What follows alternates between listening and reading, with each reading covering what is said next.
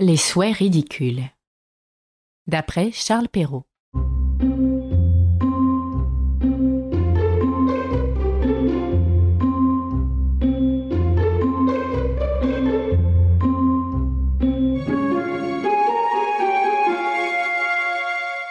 Si vous étiez moins raisonnable, je me garderais bien de venir vous conter la folle et peu galante fable que je m'en vais vous débiter. Une aune de boudin en fournit la matière. Une aune de boudin, ma chère. Quelle pitié. C'est une horreur. s'écriait une précieuse, qui, toujours tendre et sérieuse, ne veut ouïr parler que d'affaires de cœur.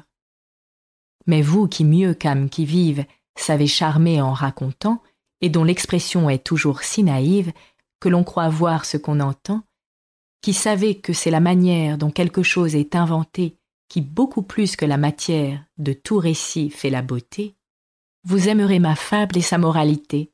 J'en ai, j'ose le dire, une assurance entière.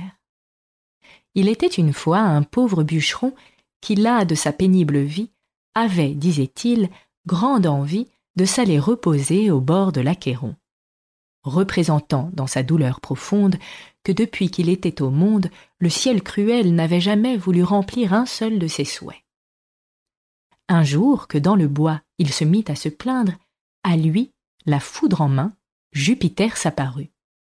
On aurait peine à bien dépeindre la peur que le bonhomme en eut.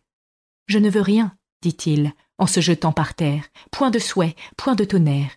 Seigneur, demeurons but à but. Cesse d'avoir aucune crainte. Je viens, dit Jupiter, touché de ta complainte, te faire voir le tort que tu me fais. Écoute donc. Je te promets, moi qui du monde entier suis le souverain maître, d'exaucer pleinement les trois premiers souhaits que tu voudras former sur quoi que ce puisse être.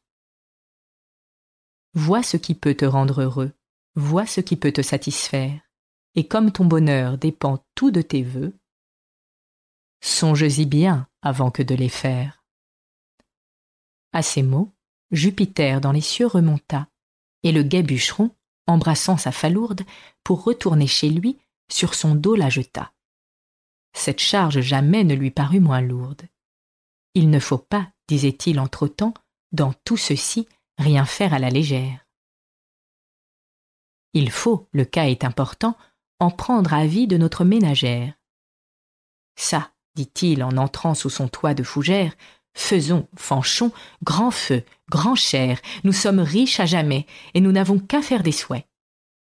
Là-dessus, tout au long le fait il lui raconte. À ce récit, l'épouse vive et prompte forma dans son esprit mille vastes projets, mais considérant l'importance de s'y conduire avec prudence, Blaise, mon cher ami, dit-elle à son époux, ne gâtons rien par notre impatience. Examinons bien entre nous ce qu'il faut faire en pareille occurrence. Remettons à demain notre premier souhait et consultons notre chevet. Je l'entends bien ainsi, dit le bonhomme Blaise, mais va tirer du vin derrière ses fagots. À son retour, il but, et goûtant à son aise, près d'un grand feu la douceur du repos, il dit en s'appuyant sur le dos de sa chaise Pendant que nous avons une si bonne braise qu'une aune de boudin viendrait bien à propos. À peine acheva-t-il de prononcer ces mots que sa femme aperçut, grandement étonnée, un boudin fort long qui, partant d'un des coins de la cheminée, s'approchait d'elle en serpentant. Elle fit un cri dans l'instant, mais jugeant que cette aventure avait pour cause le souhait que par bêtise toute pure son homme imprudent avait fait, il n'est point de pouille et d'injure que de dépit et de courroux elle ne dit au pauvre époux. Quand on peut, disait-elle, obtenir un empire, de l'or, des perles, des rubis, des diamants, de beaux habits, est-ce alors du boudin qu'il faut que l'on désire? Eh bien, j'ai tort, dit-il, j'ai mal placé mon choix, j'ai commis une faute énorme, je ferai mieux une autre fois. Bon, bon, dit-elle, attendez-moi sous l'orme. Pour faire un tel souhait, il faut être bien peuf. L'époux, plus d'une fois emporté de colère, pensa faire tout bas le souhait d'être veuf et peut-être entre nous, ne pouvait-il mieux faire. Les hommes, disait-il, pour souffrir sont bien nés. Peste soit du boudin et du boudin encore. Plût à Dieu, maudite pécore, qu'il te pendit au bout du nez. La prière aussitôt du ciel fut écoutée, et dès que le mari la parole lâcha, au nez de l'épouse irritée, l'aune de boudin s'attacha. Ce prodige imprévu grandement le fâcha.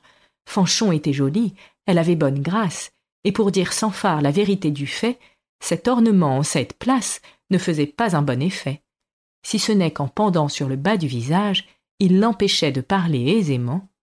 Pour un époux merveilleux avantage, et si grand qu'il pensa dans cet heureux moment, ne souhaitait rien davantage. Je pourrais bien, disait-il à part soi, après un malheur si funeste, avec le souhait qui me reste, tout d'un plein saut me faire roi. Rien n'égale, il est vrai, la grandeur souveraine, mais encore faut-il songer comment serait faite la reine, et dans quelle douleur ce serait la plongée de l'aller placer sur un trône avec un nez plus long qu'une aune. Il faut l'écouter sur cela, et qu'elle-même elle soit la maîtresse de devenir une grande princesse en conservant l'horrible nez qu'elle a, ou de demeurer bûcheronne avec un nez comme une autre personne et telle qu'elle l'avait avant ce malheur-là. La chose bien examinée, quoiqu'elle sût d'un sceptre et la force et l'effet, et que, quand on est couronné, on a toujours le nez bien fait, comme au désir de plaire il n'est rien qui ne cède, elle aima mieux garder son bas volet que d'être reine et d'être laide. Ainsi le bûcheron ne changea point d'état, ne devint point grand potentat, d'écus ne remplit point sa bourse, trop heureux d'employer le souhait qui restait, faible bonheur, pauvre ressource, à remettre sa femme en l'état qu'elle était. Bien est donc vrai qu'aux hommes misérables, aveugles, imprudents, inquiets, variables, pas n'appartient de faire des souhaits, et que peu d'entre eux sont capables de bien user dons que le ciel leur a faits.